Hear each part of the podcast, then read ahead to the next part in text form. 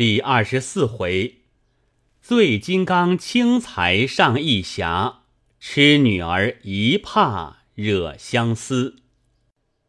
话说林黛玉正自情思萦斗、缠绵顾结之时，忽有人从背后击了她一掌，说道：“你做什么一个人在这里？”林黛玉倒吓了一跳，回头看时。不是别人，却是香菱。林黛玉道：“你这个傻丫头，吓我一跳。你这会子打哪里来？”香菱嘻嘻的笑道：“ 我来寻我们姑娘的，找她总找不着。你们紫娟也找你呢，说琏二奶奶送了什么茶叶来给你的。走吧，回家去坐着。”一面说。一面拉着黛玉的手回潇湘馆来了，果然凤姐儿送了两小瓶上用新茶来。林黛玉和香菱坐了，况他们有甚正事谈讲？不过说些这一个绣得好，那一个刺得精，有下一回棋，看两句书，香菱便走了，不在话下。如今且说宝玉因被袭人找回房去，果见鸳鸯歪在床上看袭人的针线呢。见宝玉来了，便说道：“你往哪里去了？老太太等着你呢，叫你过那边请大老爷的安去，还不快换了衣服走呢？”袭人便进房去取衣服，宝玉坐在床沿上，褪了鞋等靴子穿的功夫。回头见，鸳鸯穿着水红绫子袄、青缎子背心，竖着白皱绸汗巾儿，脸向那边低着头看针线，脖子上戴着花领子。宝玉便把脸凑在他脖项上，闻那香油气，不住用手抹撒，其白腻不在袭人之下，便喉上身去沿皮笑道：“好姐姐。”把你嘴上的胭脂赏我吃了吧！一面说着，一面牛骨糖似的粘在身上。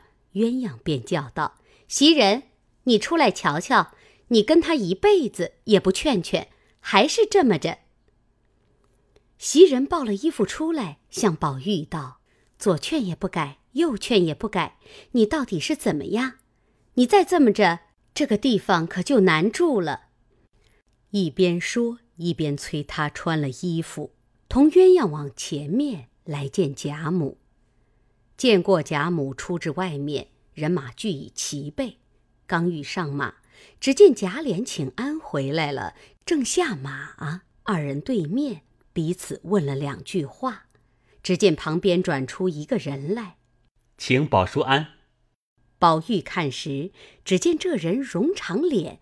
长挑身材，年纪只好十八九岁，生得着实斯文清秀，倒也十分面善，只是想不起是哪一房的，叫什么名字。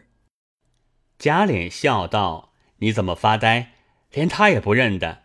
他是后廊上住的五嫂子的儿子云儿。”宝玉笑道：“啊，是了是了，我怎么就忘了？”因问他母亲好。这会子什么勾当？贾云指贾琏道：“找二叔说句话。”宝玉笑道：“你倒比先越发出挑了，倒像我的儿子。”贾琏笑道：“好不害臊！人家比你大四五岁呢，就替你做儿子了。”宝玉笑道：“你今年十几岁了？”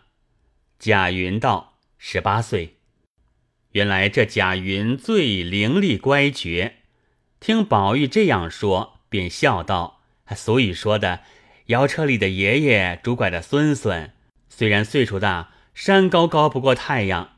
只从我父亲没了，这几年也无人照管教导。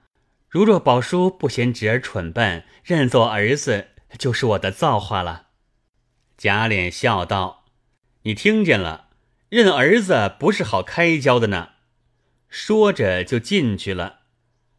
宝玉笑道：“明儿你闲了，只管来找我，别和他们鬼鬼祟祟的。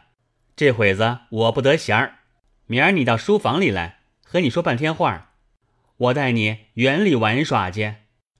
说着，班安上马，众小厮尾随往贾赦这边来。见了贾赦，不过是偶感些风寒，先述了贾母问的话，然后自己请了安。贾赦先站起来回了贾母的话。伺候便换人来，带哥去太太屋里坐着。宝玉退出来至后面，进入上房。邢夫人见了他来，先到站了起来，请过贾母安。宝玉方请安。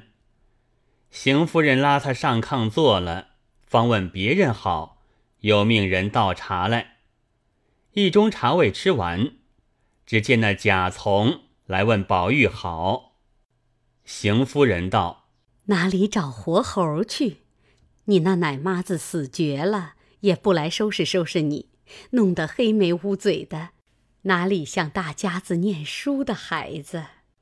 正说着，只见贾环、贾兰、小叔侄两个也来了，请过安。邢夫人便叫他两个椅子上坐了。贾环见宝玉同邢夫人坐在一个坐褥上，邢夫人又百般摩挲抚弄他，早已心中不自在了。坐不多时，便和贾兰使眼色要走，贾兰只得依他，一同起身告辞。宝玉见他们要走，自己也就起身要一同回去。邢夫人笑道。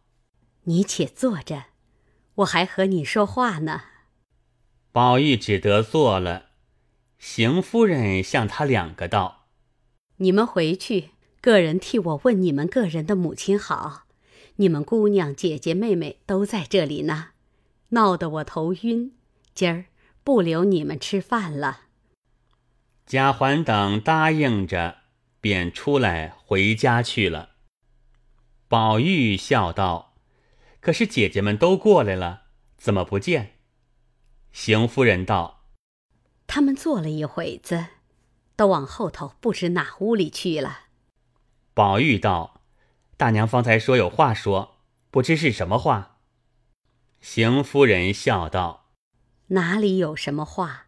不过是叫你等着，同你姊妹们吃了饭去，还有一个好玩的东西，给你带回去玩。”娘儿两个说话，不觉早又晚饭时节，调开桌椅，罗列杯盘，母女姊妹们吃毕了饭，宝玉去辞贾赦，同姊妹们一同回家，见过贾母、王夫人等，各自回房安息，不在话下。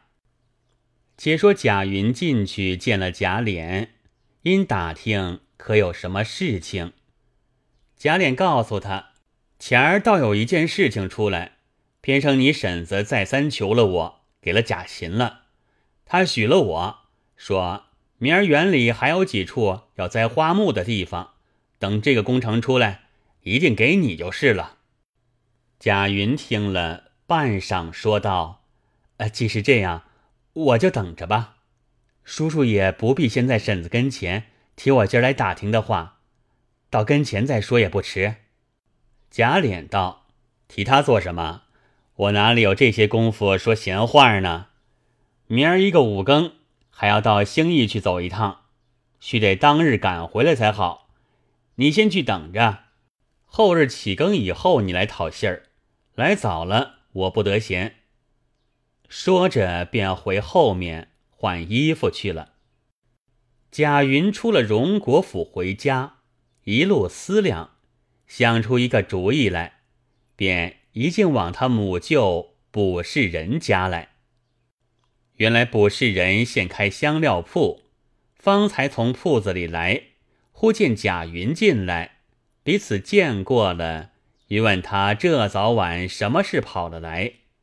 贾云道：“有件事求舅舅帮衬帮衬。”我有一件事，用些冰片麝香使用，好歹舅舅每样赊四两给我。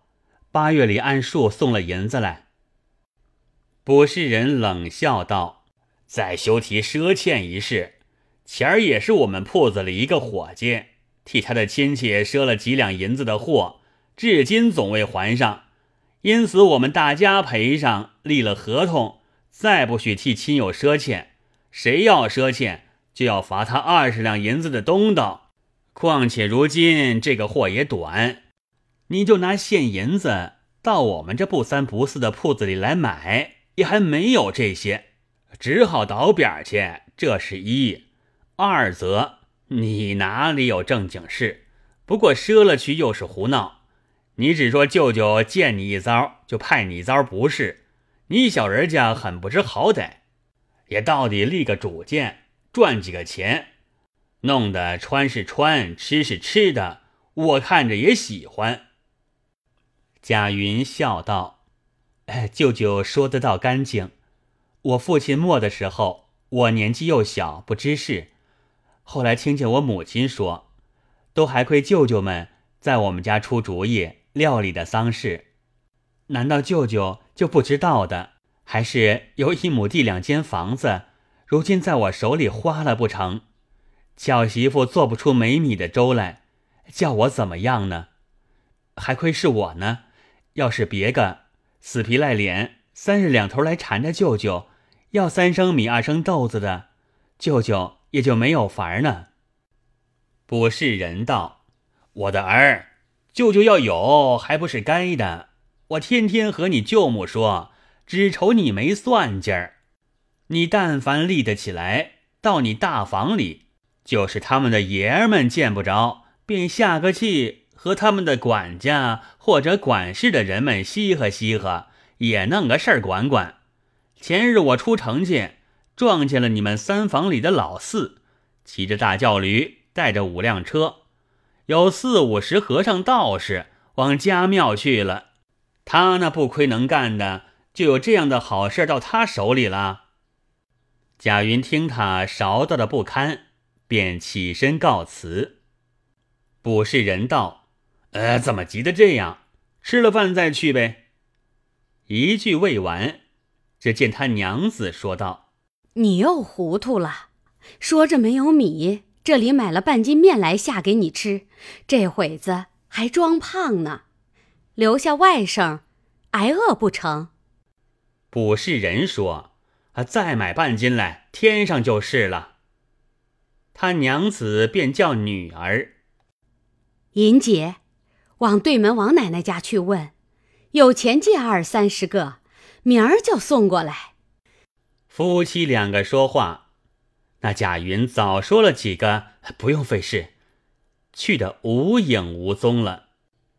不言卜家夫妇，且说贾云赌气离开了母舅家门，一径回归旧路，心下正自烦恼，一边想，一边低头只管走，不想一头就碰在一个醉汉身上，把贾云吓了一跳。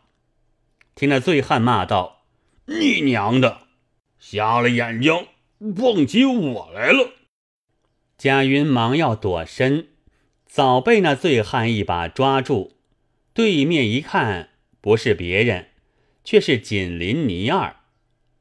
原来这倪二是个泼皮，专放重利债，在赌博场吃闲钱，专管打将吃酒。如今正从欠钱人家索了利钱，吃醉回来，不想被贾云碰了一头，正没好气，抡拳就要打。只听那人叫道：“老二住手！是我冲撞了你。”尼尔听见是熟人的语音，将醉眼睁开看时，见是贾云，忙把手松了，咧起着笑道。呃，原来是贾二爷，哦我该死，我该死！这会子往哪里去？贾云道：“啊，告诉你不得，平白又讨了个没趣儿。”倪二道：“呃，不妨不妨，有什么不平的事，嗯，告诉我，替你出气。这三街六巷凭他是谁，有人得罪了我醉金刚倪二的街坊，呃，管教他人离家散。贾云道：“哎，老二，你且别气，啊，听我告诉你这缘故。”说着，便把卜世人一段事告诉了倪二。倪二听了大怒：“哼，要不是令舅，我便骂不出好话来。真真气死我！倪二，也罢，你也不用愁烦，我这里现有几两银子。”你若用什么，只管拿去买办。呃，但只一件，呃，你我做了这些年的街坊，我在外头有名望丈，你却从没有和我张过口，也不知你厌恶我是个泼皮，怕低了你的身份，也不知是你怕我难缠，利钱重。呃，若说怕利钱重。这银子我是不要利钱的，也不用写文约。若说怕低了你的身份，我就不敢借给你了。各自走开。一面说，一面果然从搭包里掏出一卷银子来。贾云心下自私：素日倪二虽然是泼皮无赖，却因人而使。颇颇的有义侠之名，若今日不领他这情，怕他臊了，倒恐生事，不如借了他的，改日加倍还他也倒罢了。想必笑道：“老二，你果然是个好汉，我何曾不想着你和你张口？但只是我见你所相与交结的，都是些有胆量的、有作为的人，似我们这等。”无能无为的，你倒不理我。若和你张口，你岂肯借给我？今日既蒙高情，我怎敢不领？回家暗例写了文约过来便是了。倪二大笑道：“呃，好会说话的人，我却听不上这话。既说相与交结四个字，如何放账给他，使他的利钱？”既把银子借与他，图他的利钱，呃，便不是相与交结了。闲话也不必讲，呃，既肯倾慕，这是十五两三钱有零的银子，便拿去置买东西。你要写什么文契，趁早把银子还我，让我放给那些有指望的人使去。贾云听了。一面接了银子，一面笑道：“我便不写罢了，有何着急的？”倪二笑道：“呃，不是这话。天气黑了，也不让茶让酒，我还让那边有点事情去，你敬请回去。我还求你带个信儿与设下，呃，叫他们早些关门睡吧。我不回家去了。”倘或有要紧事儿，叫我们女儿明儿一早到马贩子王短腿家来找我。一面说，一面咧起着脚去了，不在话下。且说贾云偶然碰了这件事，心中也十分稀罕，想那倪二倒果然有些意思，只是还怕他一时最终慷慨。到明日加倍的要起来，便怎处？心中犹豫不决。忽又想到，不妨等那件事成了，也可加倍还他。想必一直走到个钱铺里，将那钱子称一称，十五两三钱四分二厘。贾云见倪二不撒谎，心下越发欢喜，收了银子。来至家门，先到隔壁将倪二的信捎与了他娘子知道，方回家来。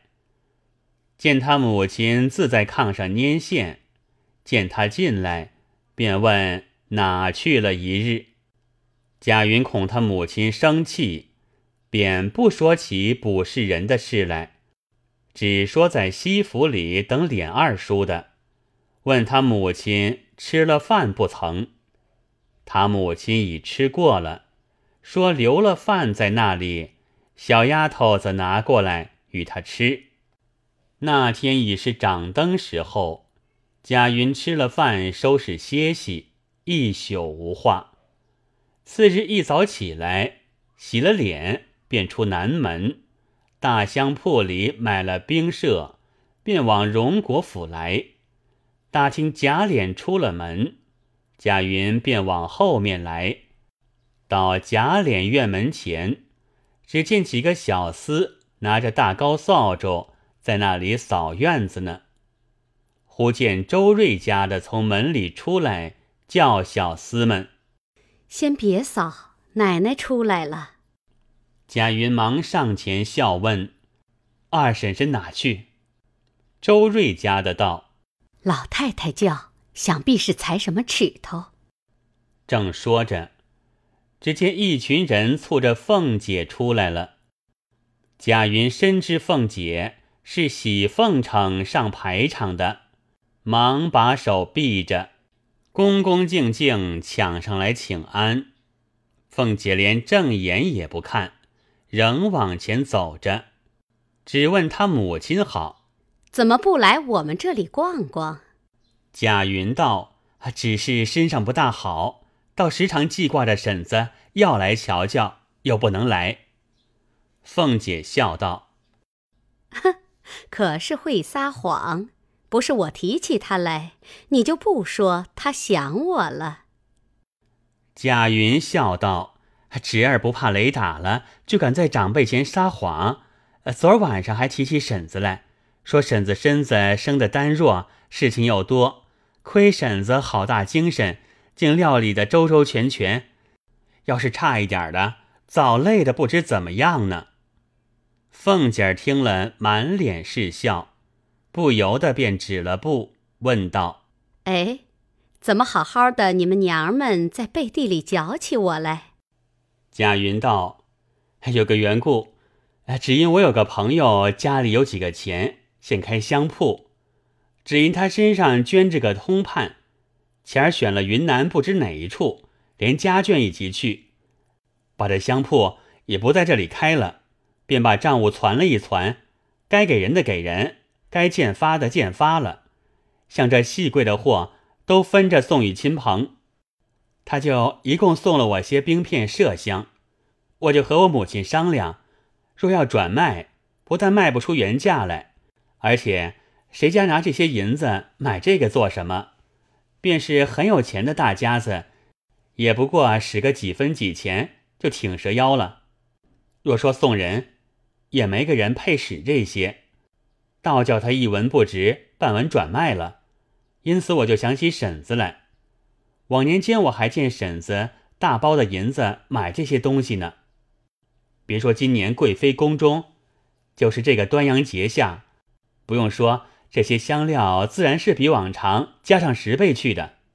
因此想来想去，只孝顺婶子一个人才合适，方不算糟蹋这东西。一边说，一边将一个锦匣举起来。凤姐正是要办端阳的节礼。采买香料药饵的时节，忽见贾云如此一来，听这一篇话，心下又是得意又是欢喜，便命风儿接过云哥的来，送了家去，交给平儿。因又说道：“看着你这样，倒很知好歹，怪到你叔叔常提你，说你说话也明白。”心里有见识。贾云听这话入了港，便打进一步来，故意问道：“原来叔叔也曾提我的？”凤姐见问，才要告诉他与他管事情的那话，便忙又止住，心下想到：“我如今要告诉他那话，倒叫他看着我见不得东西似的。”为得了这点子香，就混许他管事了。今儿先别提起这事。想必便把派他监种花木工程的事都隐瞒的一字不提，随口说了两句淡话，便往贾母那里去了。贾云也不好提的，只得回来。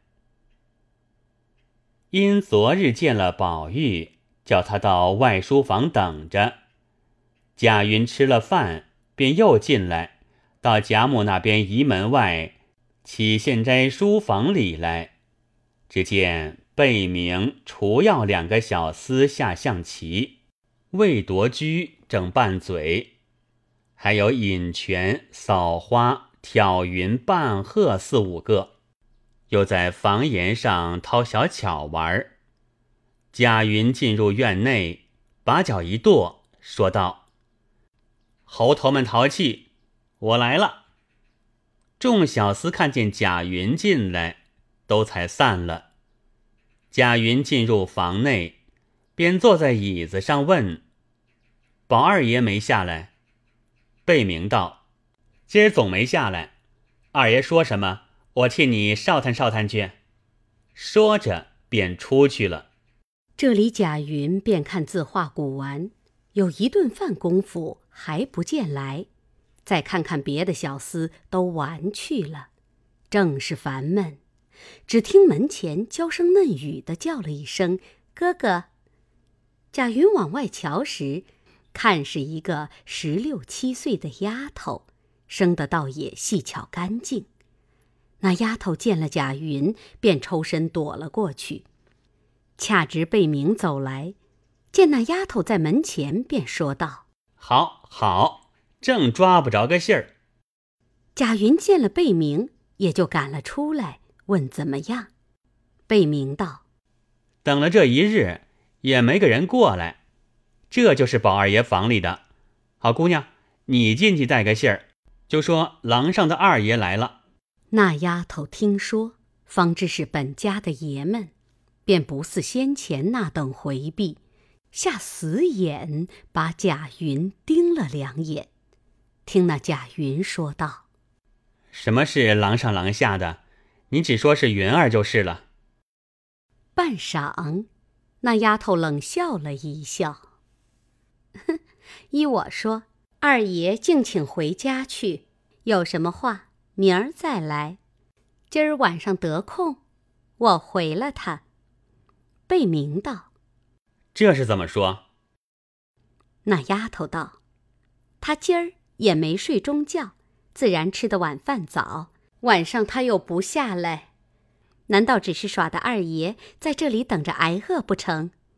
不如家去，明儿来是正经。便是回来有人带信，那都是不中用的。他不过口里应着，他倒给带呢。”贾云听这丫头说话简便俏丽，但要问她的名字，因是宝玉房里的，又不便问，只得说道：“这话倒是，我明儿再来。”说着便往外走。贝明道：“我倒茶去，二爷吃了茶再去。”贾云一面走一面回头说：“不吃茶，我还有事呢。”口里说话。眼睛瞧那丫头还站在那里呢。那贾云一径回家，至次日来至大门前，可巧遇见凤姐往那边去请安，才上了车。见贾云来，便命人唤住，隔窗子笑道：“云儿，你竟有胆子在我的跟前弄鬼！怪到你送东西给我，原来你有事求我。”昨儿你叔叔才告诉我说你求他。贾云笑道：“求叔叔这事，婶子休提。我昨儿正后悔呢。早知这样，我竟一起投求婶子，这会子也早完了。谁承望叔叔竟不能的？”凤姐笑道：“哈哈，怪到你那里没成，昨儿又来寻我。”贾云道。婶子辜负了我的孝心，我并没有这个意思。若有这个意思，昨儿还不求婶子？如今婶子既知道了，我倒要把叔叔丢下，少不得求婶子，好歹疼我一点儿。凤姐冷笑道：“哼，你们要捡远路走，叫我也难说。早告诉我一声，有什么不成的？多大点子事儿，耽误到这会子。那园子里还要种树种花，我只想不出一个人来。你早来，不早完了。贾云笑道：“既这样，婶子明儿就派我吧。”凤姐半晌道：“这个我看着不大好，等明年正月里烟火灯烛那个大宗下来，再派你吧。”贾云道。好婶子，先把这个派了我吧。果然这个办得好，再派我那个。凤姐笑道：“哈 哈你倒会拉长线儿。罢了，要不是你叔叔说，我不管你的事。我也不过吃了饭就过来。你到午错的时候来领银子，后就进去种树。说毕，令人架起香车。”一径去了。贾云喜不自禁，来到启县斋打听宝玉，谁知宝玉一早便往北静王府里去了。贾云便呆呆的坐到晌午，打听凤姐回来，便写个领票来领对牌，至院外命人通报了，彩明走了出来，单要了领票进去。批了银数年月，一并连对牌交与了贾云。贾云接了，看那批上银数批了二百两，心中喜不自禁，翻身走到银库上，交与收牌票的，领了银子，回家告诉母亲，自是母子俱各欢喜。次日一过五谷。贾云先找了倪二，将钱银按数还他。那倪二见贾云有了银子，他便按数收回，不在话下。这里贾云又拿了五十两，出西门找到花匠方春家里去买树，不在话下。如今且说宝玉，自那日见了贾云。曾说明日着他进来说话，如此说了之后，他原是富贵公子的口角，哪里还把这个放在心上，因而便忘怀了。这日晚上从北境王府里回来，见过贾母、王夫人等，回至园内换了衣服，正要洗澡。袭人因被薛宝钗烦了，去打结子；秋文、碧痕两个去催水；谭云又因他母亲的生日接了出去；麝月又现在家中养病，虽还有几个做粗活听唤的丫头，估着叫不着他们，都出去寻伙觅伴的玩去了。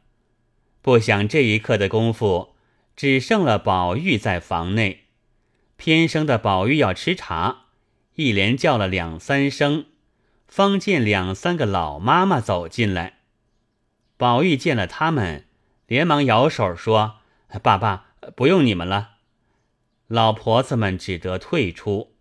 宝玉见没丫头们，只得自己下来，拿了碗向茶壶去倒茶。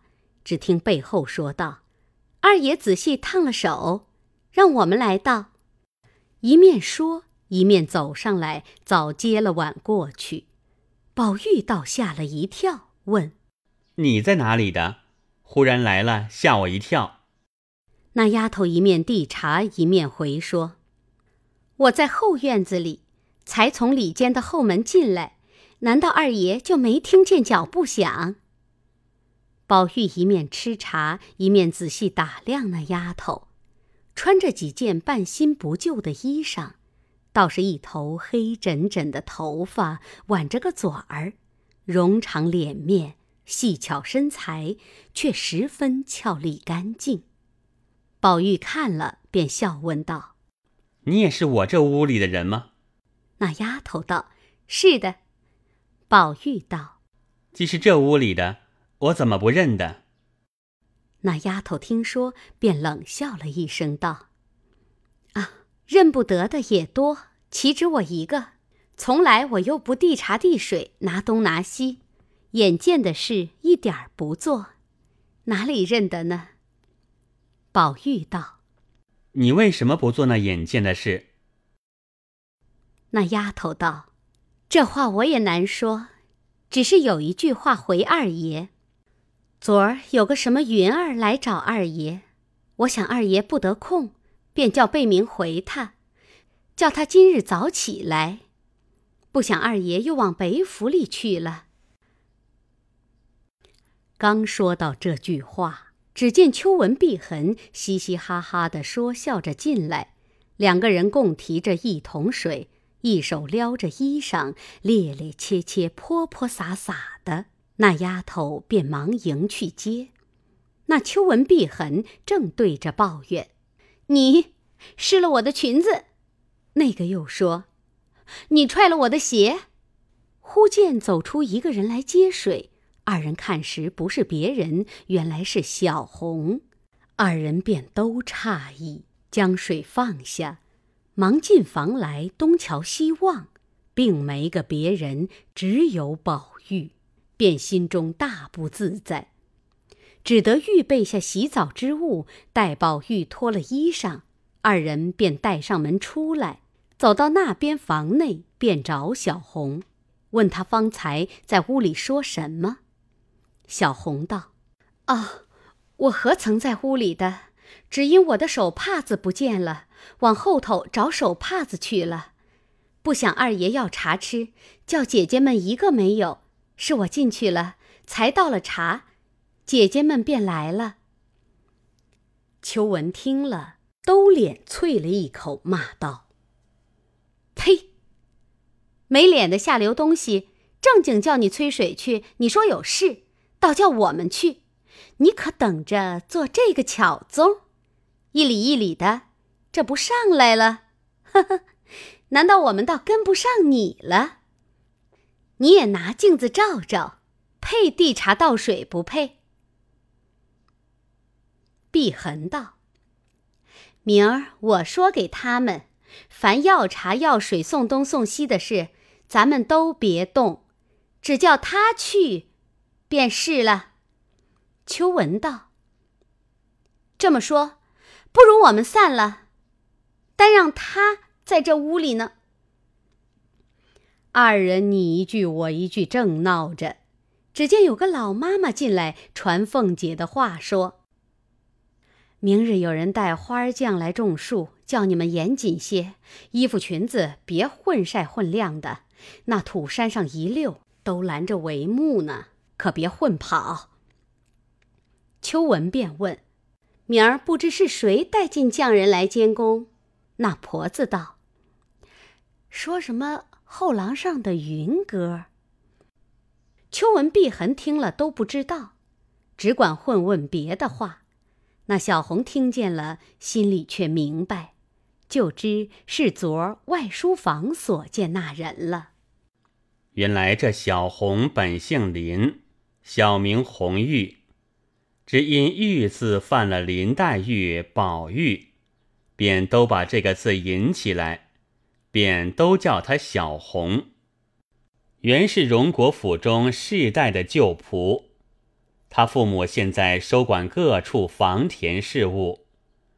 这红玉年方十六岁，因分人在大观园的时节，把他便分在怡红院中，倒也清幽雅静。不想后来命人进来居住，偏生这一所又被宝玉占了。这红玉虽然是个不安世的丫头，却因她原有三分容貌，心内着实妄想痴心的向上攀高，美美的要在宝玉面前献弄献弄。只是宝玉身边一干人都是伶牙俐爪的，哪里插得下手去？不想今儿才有些消息。又遭秋文等一场恶意，心内早灰了一半，正闷闷的，忽然听见老妈妈说起贾云来，不觉心中一动，便闷闷的回至房中，睡在床上，暗暗盘算，翻来调去，正没个抓寻。忽听窗外低低的叫道：“红玉，你的手帕子，我实在这里呢。”红玉听了，忙走出来看，不是别人，正是贾云。红玉不觉得粉面含羞，问道：“二爷在哪里拾着的？”贾云笑道：“你过来，我告诉你。”一面说，一面就上来拉他。那红玉急回身一跑，却被门槛绊倒。要知端地，下回分解。